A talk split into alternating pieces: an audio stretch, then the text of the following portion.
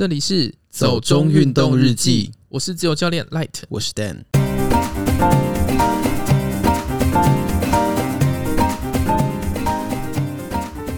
波士顿马拉松赛事总监转跑道，投身对抗疫情的另类赛事。公式记录影集《群山之岛》与不去会死的他们，即将于二月二十五日首播。我看那个波士顿马拉松赛事总监跑去加入对抗疫情的这件事情，我觉得意外的很合适呢。对啊，反正你知道那个我去东京嘛，他们现在因为你知道波士顿马拉松那个大爆炸事件，对。所以六大马现在都非常的严格，嗯嗯嗯，那基本上就是你万人入场，然后你每个人就是要一个一个检查。对啊，我知道，所以就等于就是你的 ID 核对证件什么的，你要打疫苗，就是必须得过这样的流程。对，其实刚刚好像还没有仔细讲他去对抗疫情到底是去做什么。嗯、其实他就是呃被找去呃规划和设计。当地的居民疫苗注射的一些，包括场地的安排啦、动线的设计啦，然后人潮的管制啊，还有资源的配放这些，这些其实就是马拉松在做的事情。对啊，就是你还要怎么样去领物资，你要怎么样去收人家的寄放物资。对，就是用最快的时间，有秩序的完成这些事情，然后让每个人都拿到该拿的东西，每个人都做到该做的事情，跟去到该去的地方。对，就是给你一个寄物袋，然后干嘛干嘛干嘛。对，所以真的，我觉得能够想到去找他来做这件事情，也算是蛮厉害的。真的就是适才适所啦。对，就是现在可能马拉松不一定能办，但是至少还是有个事情，有个地方让他可以做他很熟悉的事情。嗯，那也希望，嗯，你是说台湾的马拉松承办单位也可以来做这件事吗？没有，其实我觉得所有做活动的人都可以去做类似的事，但是你知道。大型国际马拉松，它要处理的人跟琐事，那个规模绝对不是我们一般的活动可以比的嘛。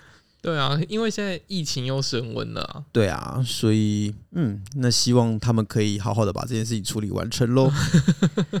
第二个讲到那个公式记录影集啊，它其实是一个四集的，算是纪录片。嗯，我自己还蛮期待的，我也很期待啊，因为我光是看到那个新闻稿，我还没看预告片哦。是你还没看？嗯，可是我看那个新闻稿，我就已经在期待了。我是其实我有看他的正式预告片了，拍的超美，而且我光看预告片，我就觉得感动到头皮发麻。是哦，因为我光是看“公式”这两个字，觉得品质保证是吧，就有点像以前看的 Netflix Original。嗯。好，我虽然可以大概理解那个感觉，可是 Netflix Original 也是有很多奇怪的作品，你不要这样比吧。哎、欸，可是以前那个纸牌屋啊，然后 Breaking Bad 后来的那个 Better Call Saul 都很有。对，那都是很久之前的事。没有啦，应该是说，嗯，我觉得公司这次他们这个制片制作的团队真的是蛮厉害的。因为他是找了四个台湾登山家嘛，嗯、然后每一个人就负责当一集的主角，嗯、那来讲他们的跟山的故事，还有他们登山的哲学跟一些想法这样子。嗯、所以当然就是一定要上山拍。那你也知道，做影片拍摄工作那些器材啊，什么东西的零零碎碎的事情这么多，然后大家都要带着那些去爬山，其实很辛苦哎、欸。哦，我相信一定会很厉害啦。台湾那么多行脚节目，其实也都拍得很好啊。也是啦，可是他们这次真的是上高山呢、欸。嗯，因为我看，呃，我记得他们的主轴是说要讲这四位登山家对他们的登山的历程中影响比较大的启蒙性的这种山。嗯，所以我记得有去爬像南湖大山，像去走圣灵线这些地方，都很经典啊，都是经典路线。然后，但是真的也是需要有点体力，因为我有看他们摄影团队就说他们就是要。呃，一可能要一手抓着绳索，抓着岩石，然后另外一手要拿机器，这样子，我觉得也是，嗯，真的很辛苦。所以之前三条鱼才要去找那个陈彦博练体能吗？哦，是这样吗？我不知道。好哦，那总之这个。纪录剧集会在二月二十五号开播啦，嗯，那就期待到时候可以看到它的真面貌。哎、欸，我真的觉得公司可以出一个什么副品牌，什么公司原创之类的。嗯，那看他们有没有心要继续做这件事吧，我就不知道了。好啦，那还是回到今天的主题喽。嗯，今天我们因为刚刚讲到疫情又升温了，嗯，所以即便我们在年初的时候。针对走春这件事情做了一集，但现在想想好像也没有很适合 让大家到处跑，所以就嗯，大家待在室内还是可以做一些，就是观看一些户外运动相关的东西。对啊，而且因为其实好像前几天吧，那个 Light 这有做一个调查，就是问说大家在今年过年期间有什么打算。其实还蛮多人是说，那就想说干脆留在家里好了。对啦，现在依照卫福部的讲法，好像也是留在家里比较安全。对，所以不鼓励大家出门去人挤人的地方。那我们就在家里，从纸上、从电视上来感受一下户外运动的魅力，这样子。对啊，我们这一集主要是讲的是推荐的动漫。不过为什么会想说我们可以来讲动漫作品？其实某种程度上也是因为动漫算是一个很普及的东西。那我相信有很多人可能也是透过动漫才认识到一些运动的。例如说，像我们小时候《灌篮高手》，他跟大家对篮球的喜好应该也会有一定程度的关联嘛。嗯，那比如说像美式足球这种在台湾可能比较少人看看的运动，或少人玩的运动，但是不少人可能都看过《光速蒙面侠》。那就会对这个运动有一些了解。前几年比较风靡的，像排球少年这种就不用多说了。所以我觉得漫画真的，其实它对我们这认识这些运动，或者是培养对于这些运动的兴趣跟爱好，其实是有一定的影响力的。你知道我曾经啊，就是因为你知道日本的那个作品很多，对。那我以前是很爱看漫画的人，嗯，所以我以前现在也没有不爱看。对啦，就是我是一个很爱看漫画的人，嗯。然后我只要每次只要去从事某项新的运动，我就会开始去找漫画，找相关的漫画。对，嗯、呃，我觉得也还是蛮正常的，因为我觉得日本的，尤其是日本啦，嗯、他们的漫画作者算是非常认真，所以不管是什么样类型的运动漫画，其实它都会有不少科普的成分在里面。对，我以前还看过一些很多那个摔角漫画，摔角，对，你说筋肉人那种吗？不是哎、欸，就是认真的那种摔跤。诶、欸，你喜欢摔跤吗？就那个时候就对 WWE 有好奇啊。啊，OK，对啊，所以我觉得其实每次看到日本的这种类型的作品啊，我都会蛮赞叹的，因为。有些可能是真的作者本身对那个运动很有爱啦，嗯、那有些可能是他们也会去找顾问或什么去请教。总之，他们其实做出来的细节基本上都会确保它内容是正确的。那对，是真的，你可以从里面学到东西。但是有些就会夸张化。你说网球王子吗？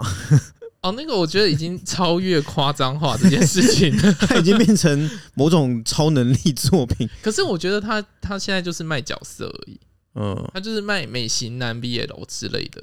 他一开始是有认真的打网球吗？我其实忘记了、欸，我也不太记得。只记得后来打打就会有火山爆发，会有会有龙卷风或海啸之类的，已经完全不知道他们在干嘛。可是我记得一开始的时候，他们就有一些很扯的招式。OK，我只记得月前龙嘛，嗯，主角对，就可能一开始真的就不是要卖运动吧。然后还有就是永远眯眼睛，然后眼睛一张开就会发挥力量的一个。对，所以刚角色，所以刚刚就说这是一个超能力漫画，其实跟运动可能没什么关系，对啊。但除了这样的作品之外，诶，值得看的，真的在讲运动的漫画还是很多啦。只是说，像刚刚讲到这些啊，虽然都很经典，但它比较都不属于是户外运动的类型嘛。那比较切合我们这个频道的主题的部分呢，我们还是想选几个。哎，我们觉得在和户外运动、尤其运动旅游相关，可能比较有连结的这些作品来讲。那首先，我们现在讲登山的部分好了。对啊，你一开始的时候跟我讲这个主题啊，嗯、然后你跟我讲登山，嗯，其实我本来还想不起这部作品的名字。哦，你说《山与食欲与我》吗？对。然后，因为我以前在找这一部的时候，我也没有要找这一部，嗯，我是要找另外一部。对，就是《前进吧，登山少女》。这一部是不是比较红啊？好像是因为当年我真的也是，我也不知道为什么我要找这一部，就是只是想要看一些，嗯、可能是想看登山相关的吧。我也忘记当初为什么会找了，嗯，但是就是本来是要找这一部，但是不知道为什么我的 Google 跳出来《山与食欲与我》，然后就诱着我点进去了。哦，所以你不是不是弄错，就是我有点弄错，对，但是也就觉得这一部的标题好有趣哦，然后我就点进去看了。对，因为我是有听过《前进吧，登山少女》这部作品的，嗯，但是没有特别想过要去看啦。嗯、那《山与食欲与我》，感觉我就更没听过，是你之前跟我推荐，我才去找来翻的嘛。对，而且我还不知道名字叫什么，弄了很久才找到它的真正的名字。对，因为我觉得，因为它的剧情实在就是让我记忆太深了。要不要简单介绍一下？哦，就是一个独自登山的女子的故事。嗯。就是一个不想被称为山女孩的 一个主角，对，他一直强调说，请不要叫我山女孩，我是独自登山女子。然后登山就是要去享用美食，这样子。对，他的登山目的其实不是什么要翻山越岭啊，也不是什么挑战极限之类的。但是他会，他是他其实是很有登山经验的，就是你一路看下去的话，你会发现，哎、欸，其实他很难得山他都登呢。对，就是在根据漫画的描述啦，他其实有五年的登山资历，而且基本上都是独攀，嗯，所以其实应该技术是蛮好的。对，但是他的目标呢，就是在山上吃到他想要吃的东西。对，目标不是那种什么我要去挑战什么超级难的山，我要怎么捡几个山头，好像都不是。其实它里面有很多描述，我觉得很好的点是说。他没有要强求说，我今天一定要捡到什么山头，那就是他在跟山的那个互动的过程里面，他会得到快乐。我觉得是一种以登山客日常的角度来看这件事情。嗯，就是一个每个周末就会想着要去山上吃些什么东西的一个 OL 吧。对，然后就会准备各种各样的食物，然后今天想说啊，这个山可能很适合吃什么，我就带什么上去煮。然后也因此，所以它里面有提供很多不同的。料理的建议，还有食谱，食谱，他其实真的红岛有出食谱，哎，我真的觉得还蛮好的。哎、欸，这我不知道、欸，哎，我是看日本那边的资讯啊，就是说，因为他在日本算是有红的，嗯，所以其实好像电视还有帮他做过特辑，然后有出食谱这样。其实那时候我看了大概好像两三集吧，嗯、其实我一直很希望他动画化，但是他好像没有动画化过。嗯，就不知道有没有人去谈啦。但是我觉得看漫画是很有趣，如果动画化的话，应该会蛮好玩的。对，而且因为他会介绍很多就是装备，对啊，装备或者是一些跟料理有关的东西，那其实也会介绍一些技巧或者是名词解释。嗯，就是、就是我觉得不是用很生硬的方式来介绍，这点蛮好的。哦，你是说超越吗？我我其实本来没有想要把书名讲出来，因为我想说，毕竟是。国产漫画，然后又是前辈漫画家，其实不是很想这么失礼，对啊，没有啦。然后你跟我讲说他很像汉森小百科，就也可能也讲汉森小百科也不是很精确，但是他就有一种说教感。我我我总觉得有你有跟我讲，他每集都在跌倒，然后告诉你要怎么处理跌倒这件事情。不，它里面就真的会有很专门的那种介绍页，在讲装备啦，讲什么一些安全须知什么的。而且我可能我是觉得它的剧情有点薄弱。所以那个剧情的部分会让你觉得他没有办法支撑起那么多东西，那他又要在里面去讲很多呃介绍跟解释的东西的时候，就会很像我们在看那种呃。解说性质的图文书，嗯，反而比较不像在看一个漫画作品，没有那么有趣的感觉。对，你有给我看几页？对，他真的就是会摊开来说，就是他的包包里面有什么，对对对，然后每个都画出来那。那所以我就觉得《山与食欲与我》这部作品真的是相对来说，他这方面就做的很成功嘛。嗯，因为他真的就是会在，比如说我今天是在一个郊山。那我就是要来准备什么饭团，然后就会跟你讲说啊，其实生鲜的食材在背包里面只能放一天而已，所以就是这个这个行程是适合这样做的。然后或者说我今天想要煮意大利面，那我意大利面就要采用一个很重要的做法，就是水还原，就是我现在出门前把干燥的意大利面泡过水，泡一两个小时之后它会软化，这样你上山煮的时候，你就可以很快吃到你想吃的东西，而且又省瓦斯。可是我觉得啊，你讲这个啊，嗯、都还是在局限于食谱。对，我觉得他最厉害的是他。就是遇到很多事情，他都用食物来解决。你说迷路吗？对，我记得那个迷路的篇章很有趣，因为他就说什么：“我一定是没有吃饱肚子，我一定是肚子饿，我才会迷路的。”对，我才会看不懂地图。对，然后就是所以迷路的时候，第一件事情就是坐下来好好的吃饭。我想到这个也太奇妙了吧？有时候会有这种很腔很闹的剧情，但是大体来说都很认真。对，他是里面还蛮认真的在介绍蛮多东西的，例如说。嗯露营器具嘛，对，露营装备，嗯，就是像那种就是直火加热的便当盒啊，嗯，哎、欸，那个真的看起来很烧，哎，就是我看了之后真的觉得有被有被推到坑，因为那个看起来真的很好用，就是一个方形便当盒，有把手可以直火加热煮饭，而且我一查才发现它是被大家奉为煮饭神器的工具，而且它每座山都有它的心得，对。我觉得蛮有，有心得，蛮特别的。所以你刚刚让我想到，他有一个心得，嗯，就是每个礼拜都在深山的女子，钱呃肌肉越来越重，钱包越来越轻。哦，对啊，没办法，都花在装备跟食物上 面了。我相信很多山友应该也是这样吧。对，然后自己在家还要睡睡袋。对，那个是我觉得最奇妙的地方，就明明在家，可是登山背包放在旁边，然后自己睡在睡袋里。因为他就是假日就出去了啊。嗯，我遇到几个登山友也都是这样，不是说他们睡在睡袋啊，是说 他们好像是说，因为反正每个礼拜都要出去，对，所以东西都装在那边了。其实我觉得很多喜欢户外运动的朋友都是这样子，哎，就是呃，只要遇到周末，大概就是在海边、在水边、在山上什么的。对，然后东西就不拿出来了。对。就是反正就已经准备就背着就可以走这样。嗯，我也不用再 checklist 了，反正东西都在里面。而且里面就会有一些小细节在描绘独自登山女子在日常生活中如何训练自己的体能，我觉得也很不错。对，你说拿着哑铃在。公司边边做一些无为不为的，对啊，就什么运动，呃，中午吃午饭之前要先走楼梯上到公司顶楼来回两趟才开始吃饭啊，然后在用影音机等影音机跑的时候，就自己在那边做单脚深蹲，我觉得超强的，要是我一定做不到。可是她就是对一个登山有热爱的女子，嗯，所以其实我觉得看了这个作品是真的有让我觉得啊，我也很想。要去山上，然后我也向往这样子的一种登山方式。嗯，而且它里面其实都有想到，他就是向往成为怎么样的登山客。嗯，然后就想想说啊，我要不要去健身房？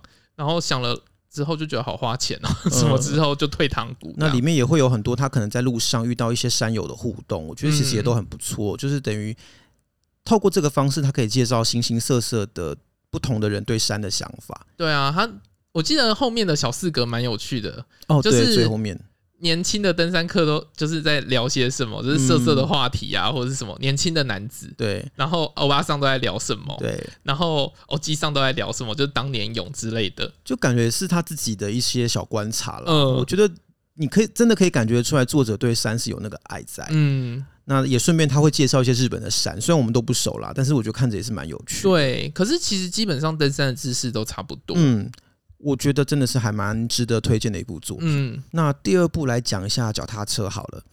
我记得前面某个集数我们有讲到，今年是观光局想要推自行车旅游年嘛，所以我就想说，好，那就来讲一下自行车。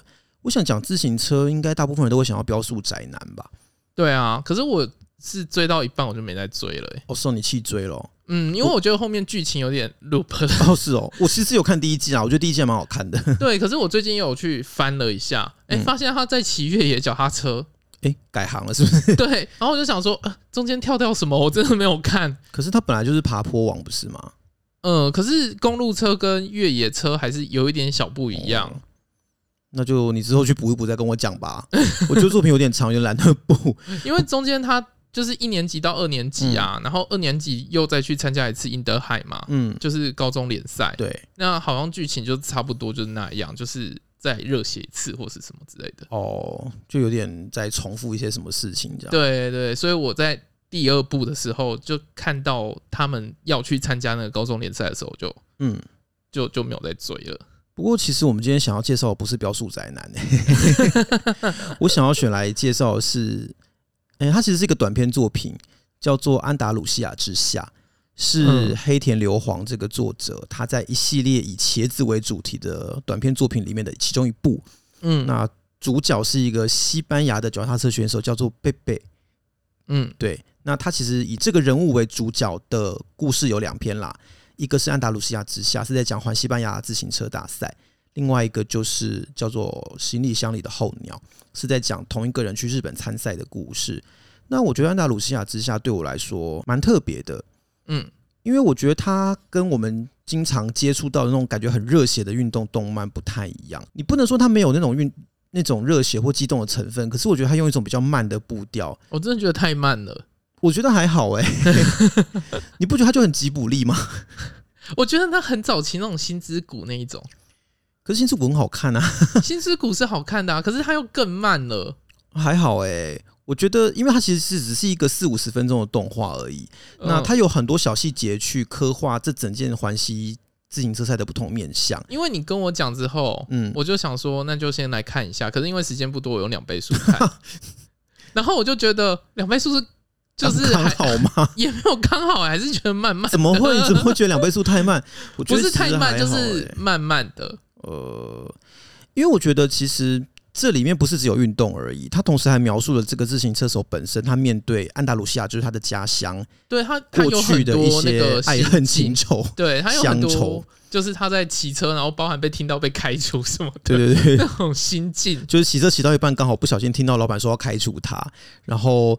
呃，他哥哥抢走他的前女友嘛，然后而且在自行车比赛当天要跟他前女友结婚，所以他在面对安达鲁西亚这个地方的时候，他心中有很多不同的复杂的情绪，故乡又是恨，对，对，对，他就一直想要逃离这个地方，但是因为比赛又回来，那所以他就有很多这种奇怪的情绪在里面嘛。可是其实我是看很多很多呃有在骑自行车或者是有关注自行车比赛的朋友，有特别强调说这部作品他对自行车的所有细节都描写的非常仔细，包括这种大型的自行车赛里面啊那种。呃，阵型怎么走啦？大家战术战略怎么用啊？甚至风向啊、地形的影响啊、气候的问题，它全部都有描绘到。而且还有像一些音效的部分，像什么脚踏车的链条声啊、踏板声啊，甚至刹车声什么的，其实都非常非常的真实。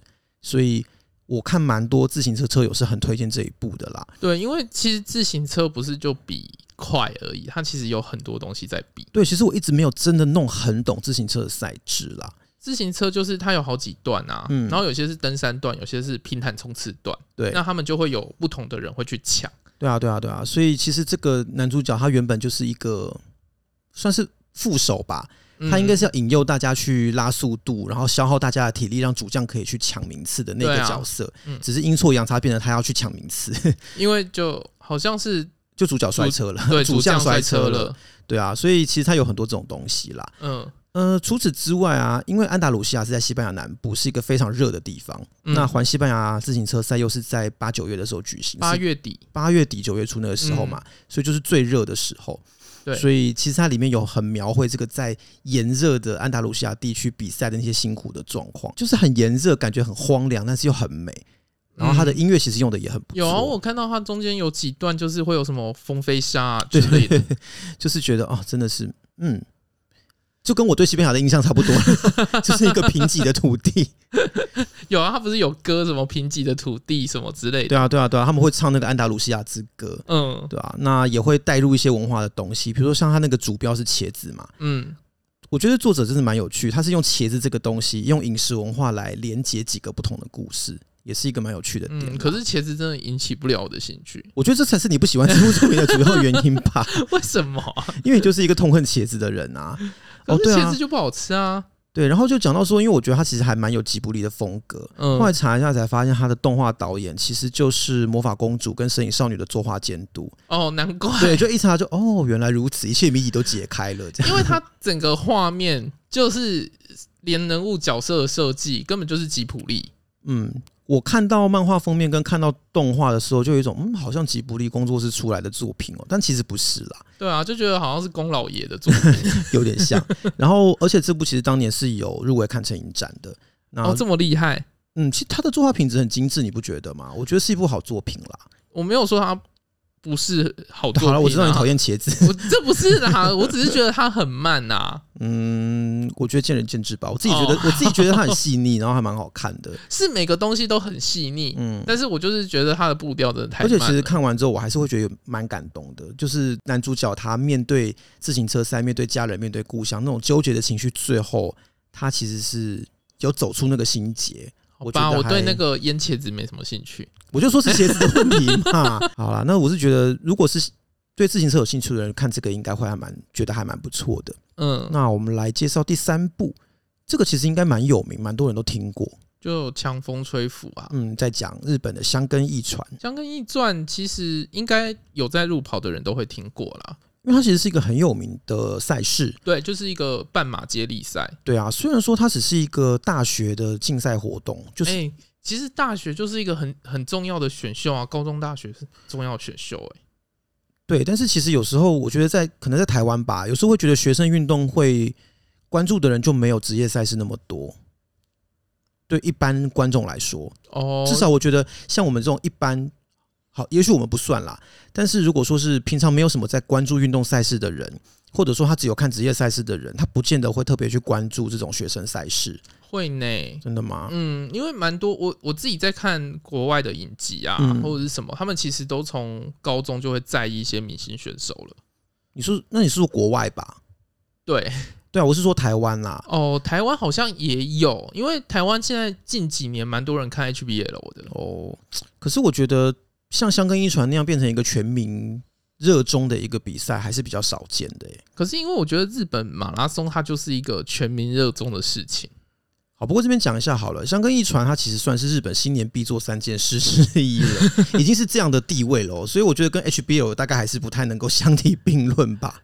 嗯，就是它它真的是就是一定要看啊，在那个十二月三十一号晚上要看红白歌合战嘛，嗯，然后一月一日的凌晨就是要去庙里参拜敲钟，一月二号、三号就是香根一传了，对对啊，那它其实顾名思义就是要从香根出发。然后东京来回这样一趟，不是从东京出发到香根，从东京回东京吗？对不起，从东京出发到香根，然后来回一趟，总共分成十段，然后有十位跑者接力跑完这样子的一个赛事，这样子。呃，其实它你要说难也不难，但是它确实是一个很受瞩目，然后也很嗯，在日本来说非常热门的一个赛事啦。那它是它是由呃日本马拉松之父，也是第一个在代表日本在奥运参加比赛的长跑选手叫做金立四三，在一九二零年代创办的。哦，我不知道大家有没有听过金立四三这个人呢、欸？就是有有听过这个名字，因为其实前两年有一部 NHK 的连续剧还蛮红的，叫做《委托天日本呃东京奥运故事》。哦，你是说那个因为第一次取消的那个吗？对对对对对。然后中间还有一段有提到台湾嘛，所以我记得有一段时间我还看到蛮多人会传那一段片段。嗯。可是那个时候，大家比较传的是在意是就是东京那下衰哦，对，东京真的是一个奇妙的城市。但总之，这个作品它里面的主角就是这个经历四三，嗯，对啊，所以，诶、欸，我觉得香根一传它本身就跟这样子一个日本的传奇人物有连结嘛。那一开始也是由东京的一些名校，像什么早稻田大学啊、庆应大学，他们联合去举办的这样子的一个比赛，本身就有很多传奇故事在里面啦。那加上说，现在有很多知名的日本跑者，他们学生时代也都跑过这个比赛，像大破节川内优辉，对啊，就是这些知名的人人物，他们在学生时代也都有参加，而且在当时就是有好的成绩，所以有特别受到注意嘛。对啊，就是有一点像是星探要去发掘新秀的时候。对啊，所以呃，像前几年的那个强校叫做青山学院大学，他们也是全队有得到赞助。嗯然后很多厂商都会瞄准这个时机去挖掘新人啊，然后看谁是有潜力的，那可能就会洽谈合作给赞助之类的。真的是一个还蛮特别的一个一个一个一个赛事啦，我觉得。那强风吹拂这个作品，我们看的是动画，但其实他的动漫作品是从小说改编过来的。小说的作者其实也是很有名的一个文学作家，叫做三浦子苑。嗯，三浦子苑。嗯，不太确定大家熟不熟悉，但是不熟哦。好，他其实还蛮多作品有被改编成其他的美彩啦，可能影视之类的。那台湾人比较熟悉的，可能是前几年有一部电影叫做《哪哪神去村》，嗯，这也是他的作品。对啊，他还蛮厉害的，就是他可以用很长篇的文字，然后把一个看起来很严肃的事情写得很精彩、很热血、很生动。我记得他有一部作品是写编字典的故事，欸，哎，就是什么马拉松接力赛啊，编字典这种，他都可以写的很厉害这样。可是因为我看强风吹拂的动画，嗯，我觉得蛮多就是有 get 到，就是在有在跑步的人，嗯，就是那个时候，就是你在跑步的光景，嗯，怎么说？因为他会有一些，就是你在跑步的时候，你会感受得到那种怎么讲，就是 runners high 吧，嗯的那种，就是你一个人跑，一群人跑。的那种感觉，而且其实强风吹拂的故事，应该说它的主角群就是一个想一群想要参加香根一传的杂牌军。但其实前面讲了，香根一传是一个非常知名的比赛，基本上都是要强校才有办法去比的。那这群杂牌军要怎么样能够进入到香根一传的这个决赛，其实就是故事的核心。所以其实里面每一个人啊，他都会有不同的。呃，理由不同的动机，不同的故事，然后他为什么要去跑步？甚至里面有些人是排斥跑步的，或者是从田径圈逃避的那种前选手。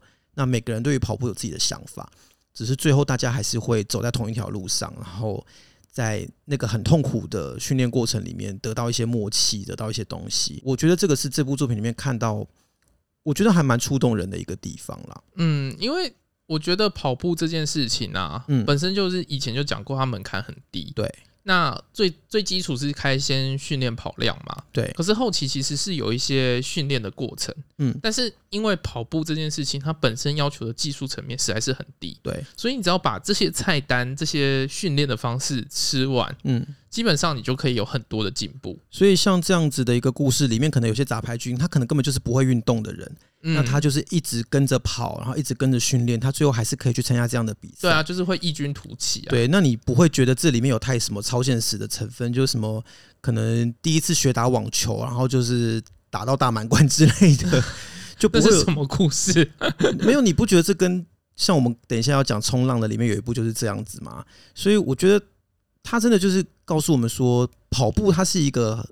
你只要愿意累积跑量，愿意持之以恒的去训练，你一定可以看到成绩进步的一种运动。嗯，对啊，那这个会让跑步这件事情变得，我觉得是变得很平易近人啦。嗯，对啊，对啊，就是你只要努力，就会有一定的成果。对啊，所以我觉得这部作品以跑步的观点来看，还蛮值得推荐的。嗯。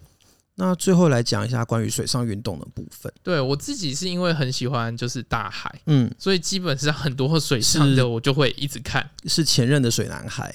为什么是前任的水男孩？我不太懂哎、欸。你前你去年一整年都没有下水不是吗？感觉已经离海很远这样。对啊，我也好懊悔哦。好啦，今年赶快去冲浪。对啊，所以其实我们又找了一些跟水上运动有关的作品。嗯，但是真的很喜欢的，其实反而并不多哎、欸。可是我很喜欢的，反而跟运动比较没有太大的关系。是哪一部？就是救难哦，救难系列的。OK，嗯，我们还是先讲跟运动有关的好了。OK，对啊，因为我自己看的部分啦，我之前有看那个《碧蓝之海》，嗯，因为我是想说看一点跟潜水有关的。对，结果从不知道都看到哪一集去了，还没有看到他们潜水。就是大家，我记得好像第三、第四集还有就是稍微教你一下怎么下水。我觉得那个已经是微小到可以忽略了，你知道吗？可是因为潜水，大家就是都是那种光光潜，其实你说实在话，它也没什么很大的技术难度。是没有，但是我就会期待可以看到更多跟潜水有关的事情，而不是一群大学生每天都光着屁股在喝酒。就我就是看到后来，我想说，到底你们什么时候要再去潜水呢？好像我记得，好像最后他们有去冲绳吧？最后吗？呃，对，我没有沉到那里。好，对啊。然后最近有另外一部是冲浪有关的嘛？嗯，那个 Wave 来冲浪吧。对，可是我觉得 Wave 跟 Free 一样，嗯，就是卖声优卖角色。对，就我。看了第一集，然后一个不会游泳的男主角第一次学冲浪，就站上冲浪板还可以斜跑啊，浪底转向之类的，我就觉得算了，我还是没有办法看这种。好啦，可是我觉得啊，就是像这种作品啊，如果你真的看的话，嗯，我觉得我之前看 Free 的时候啊，其实就觉得，嗯，至少它的混合就是接力混合的顺序是对的，就是说比赛的比赛的时候，嗯，呃，像。那个这次来冲浪吧，嗯，他的那个就是介绍一些冲浪的知识也是没有问题的啊。哦、有啦，我有看到冲浪比赛的部分，应该是大致上都是正确的啦。嗯、只是剧情就是你知道，我对于这种天生神力的龙傲天剧情就会有一点困扰。嗯，如果他是超现实的，比如说什么转身翻那种就算了，我就会觉得好，那你要龙傲天就龙傲天吧。但是这种运动的，我就没有办法、欸。你说第一次就斜跑？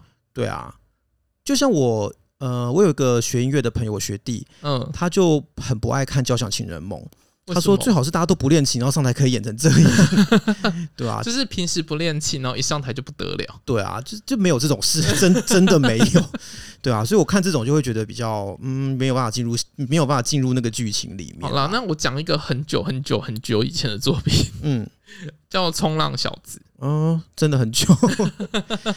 你有听过吗？有有听过啊，但是有二十年了吧？哦，我不知道哎，欸，因为印象中它就是好久以前的一部作品。嗯，你还有听过？这一部真的很没有名哎，只听过名字而已，但没有看过。OK，反正它它的内容就其实很简单呐，就是一个热爱冲浪的人。对，热爱冲浪的人 已经从小冲浪到大，但是没有参加过比赛。嗯哼。然后某天接触到另外一个海滩的，然后他就去参加比赛了，就大概是这样的故事。被你一说，觉得好像没什么内容。对，他只有短短的四五三四集而已。哦，是哦，这么短的作品。嗯、对，但是它的内容其实我觉得它的重点都在于，就是跟你讲解那些动作。嗯，比如说什么浪底转向这种。对对对对对。我觉得其实这个也还蛮不错的啦，因为有时候对于冲浪技巧的东西，我们可能知道的也不是那么多。对，因为没有冲浪的人来说，嗯，因为那个是那个这部作品的作者本来就爱冲浪。嗯，我觉得日本的漫画真的是各种各样的题材都可以做。那其实真的从中你可以看到那些作者他们本身投注的那些爱在哪里。那你觉得《冲浪小子》这一部他在描绘这些动作上面做的漂亮吗？还是？我觉得你可以清楚的知道，因为你如果真的要漂亮，要看漂亮的话，我觉得大家就去 YouTube 搜寻那些就是冲浪选手，没有，就是那些选手是真的可以做到很多很厉害的事情。嗯嗯，因为像我之前就有看，诶，是谁啊？呃，那个 Mate 吗？还是谁？我忘记了。对，然后他就去找了趴板的冲浪选手，嗯，然后做了一件很好笑的事情，他就。不带脚绳，嗯，然后就去冲浪，嗯、然后旁边就是趴板的在冲，嗯、然后他们两个都起乘之后呢，他就离开他的浪板，然后跳到那个趴板的选手身上，然后他冲攀板的人，这是这是什么马戏团的表演吗？然后我就看了，觉得好有趣哦。好哦，你下次也试看看。没有办法，那谁要来当我浪板？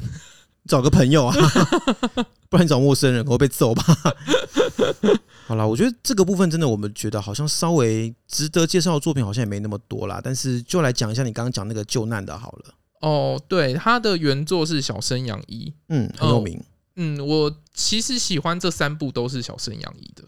呃，你说它是一个三部曲对不对？一个系列作，它不算是系列作了，不算系列作吗？因为它的那个作画都是不同人，也都在不同的。周刊上面发表，哦，只是故事是同一个人写的。对，嗯，它不算是系列作啦。OK，嗯，那这三部分别是，就是大家如果有听过电影《海猿》，嗯，呃，然后它的漫画版叫做《海防英雄》，我觉得海猿比较有感觉。然后是伊藤一明演的那个，对不对？对对对对，就是那一部。其实他是同名，可是因为我记得电影版最后他去，就是他把他安排到。呃，海上保安厅之后，他想要晋升到特殊救难队。对，对，但是呃，海员这一部就是漫画里面，他是没有去晋升到特殊救难队的。哦，OK，那基本上海员的部分都是在跟救难有关嘛？对，可是海员他比较贴近就是救援的状况。嗯，因为呃，救人不可能你百分之一百全部的人都救上来，所以你一定要考虑说。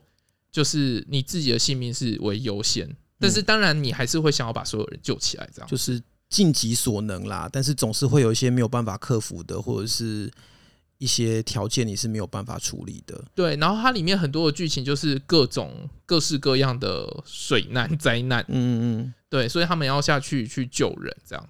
我想这种你自己有作为救生员的经验，去上过救生班，应该看这种会比较深刻吧。嗯，对啦，是没错。可是，一般人看不会觉得有点隔阂吗？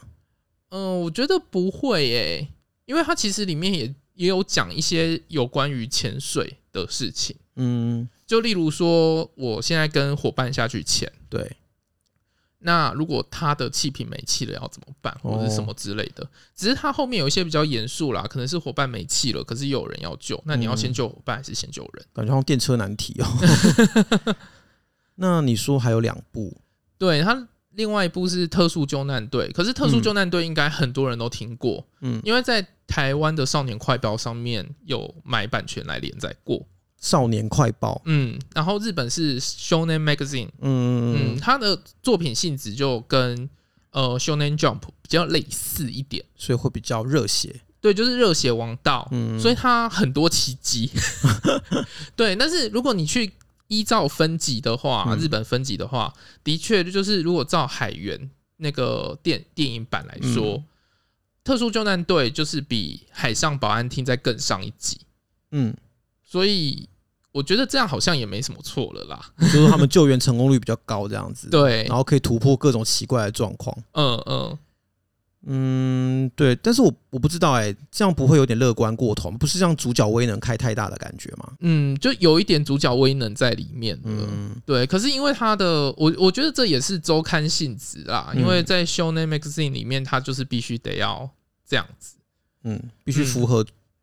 呃，刊登媒介本身的一个风格，对，但是我都有看那个扉页的，嗯、就是侧侧边侧标，对，就是他们不是都会有那个作者的话，对，然后原作是真的有去住进去那个特殊救难队的宿舍，哦，你说去取材吗？对对对，他是真的跟他们生活一起，也是蛮辛苦的，嗯，很有趣，然后所以它里面写的很多生活啊，嗯，其实都蛮贴近，就是日本特殊救难队的状况，哦。所以其实也是有他写实的那个成分在里面，对，还蛮有趣的。嗯，那他另外一部其实跟这两部比较没有关系。嗯，另外一部叫做那个《海难英雄》，我觉得这些作品名称真的让人很混淆哎。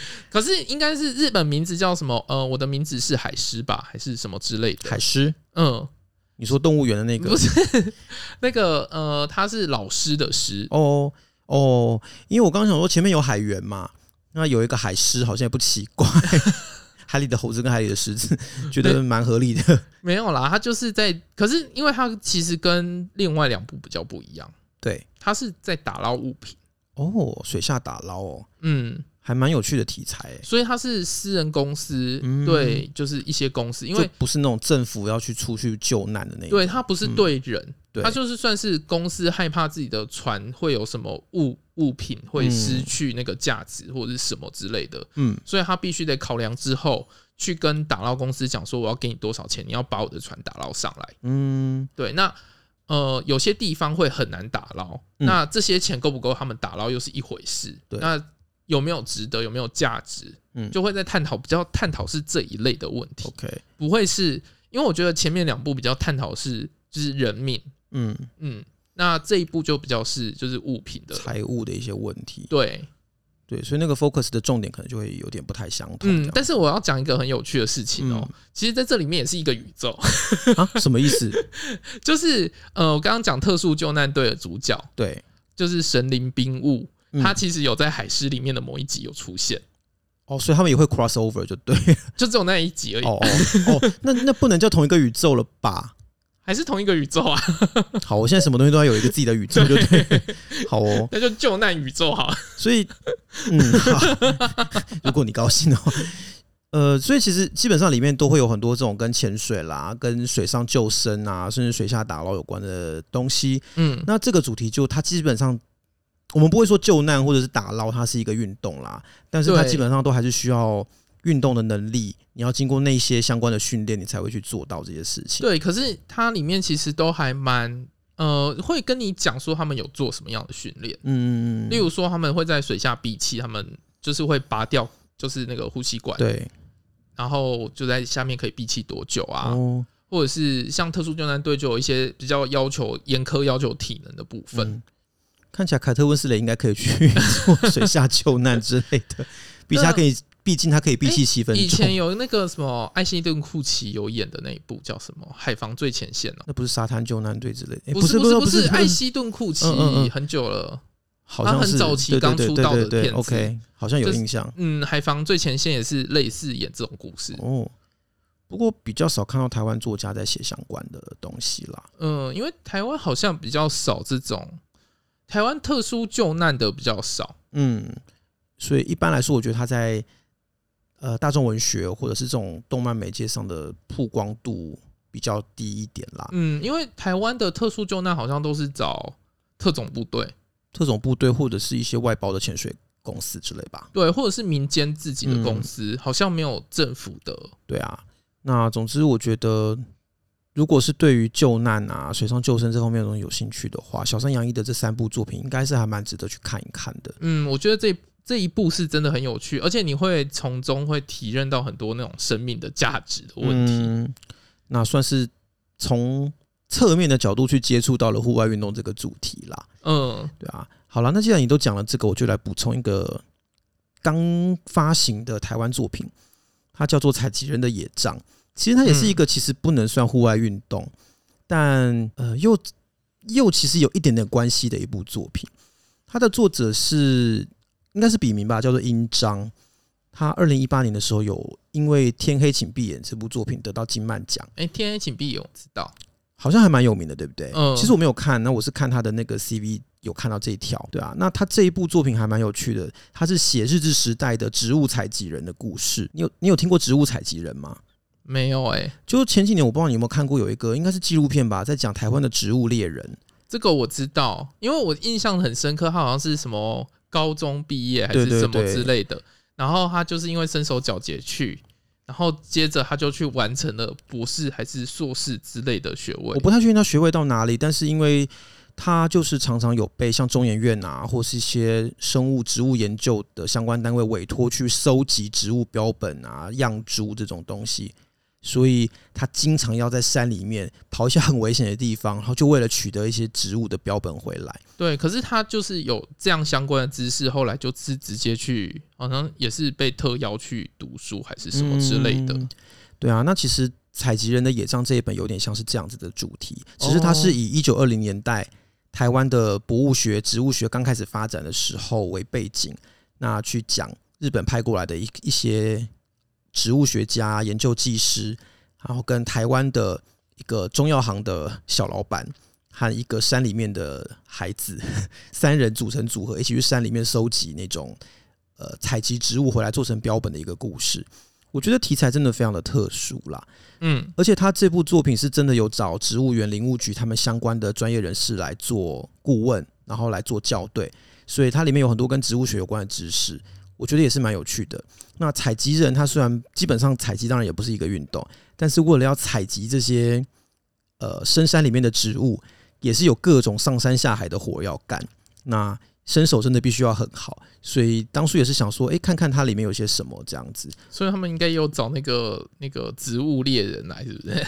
我不太确定有没有请他来审定啦，因为他们这部好像是有找植物园，就台北植物园，然后林务局相关的一些人来看。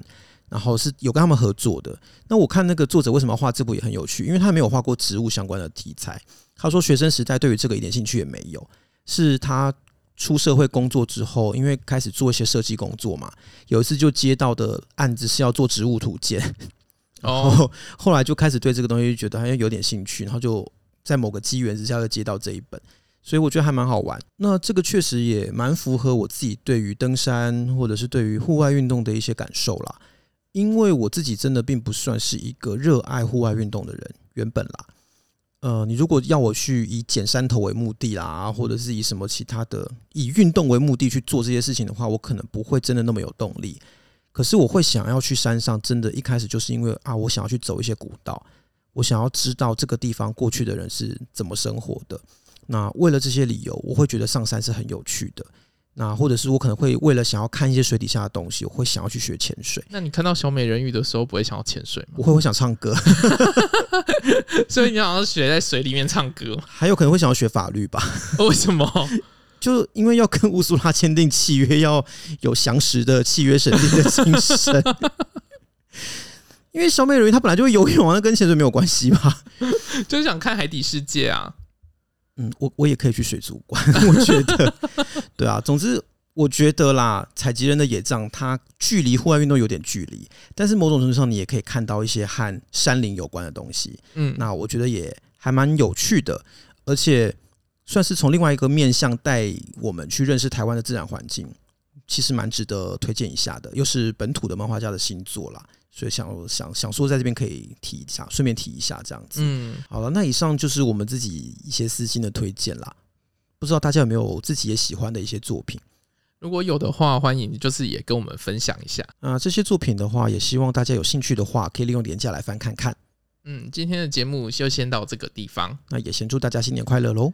如果你喜欢我们的节目，记得按下订阅。Apple Podcast 用户欢迎帮我们五星吹捧一下，也可以在 Facebook 或 Instagram 搜寻“走中运动日记”。有任何问题都可以私讯或留言给我们。谢谢，拜拜。拜拜。